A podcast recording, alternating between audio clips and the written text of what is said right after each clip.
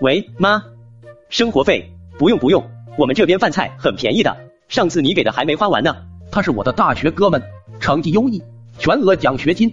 尽管如此，但凡有时间，他都会出去做兼职。一开始，我们都以为是他的家庭条件差，后来才知道并非如此。来来来，吃饺子！今天冬至，这可是宿管大妈特地给咱煮的，别人都没有这待遇。看来这几年妈没白教。是啊，可惜了，那小子没福啊，整天在外面折腾，也不知道在干啥。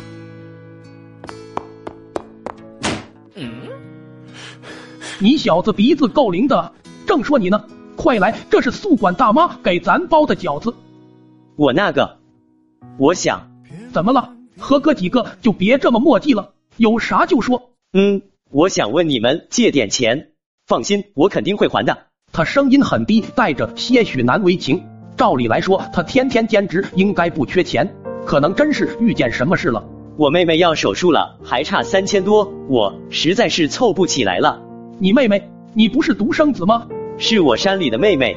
原来是初中那会，他们学校组织过一个城乡同学手拉手的活动，所有人在活动后都断了联系，而他和那个小姑娘一直保持着来往。小姑娘一直身体不太好，家里也困难，所以她兼职都是为了那个妹妹。这次的手术太突然了，所以他才找到了我们。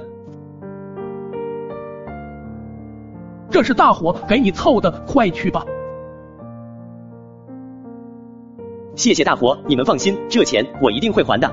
说啥呢？用得着你还吗？快去吧。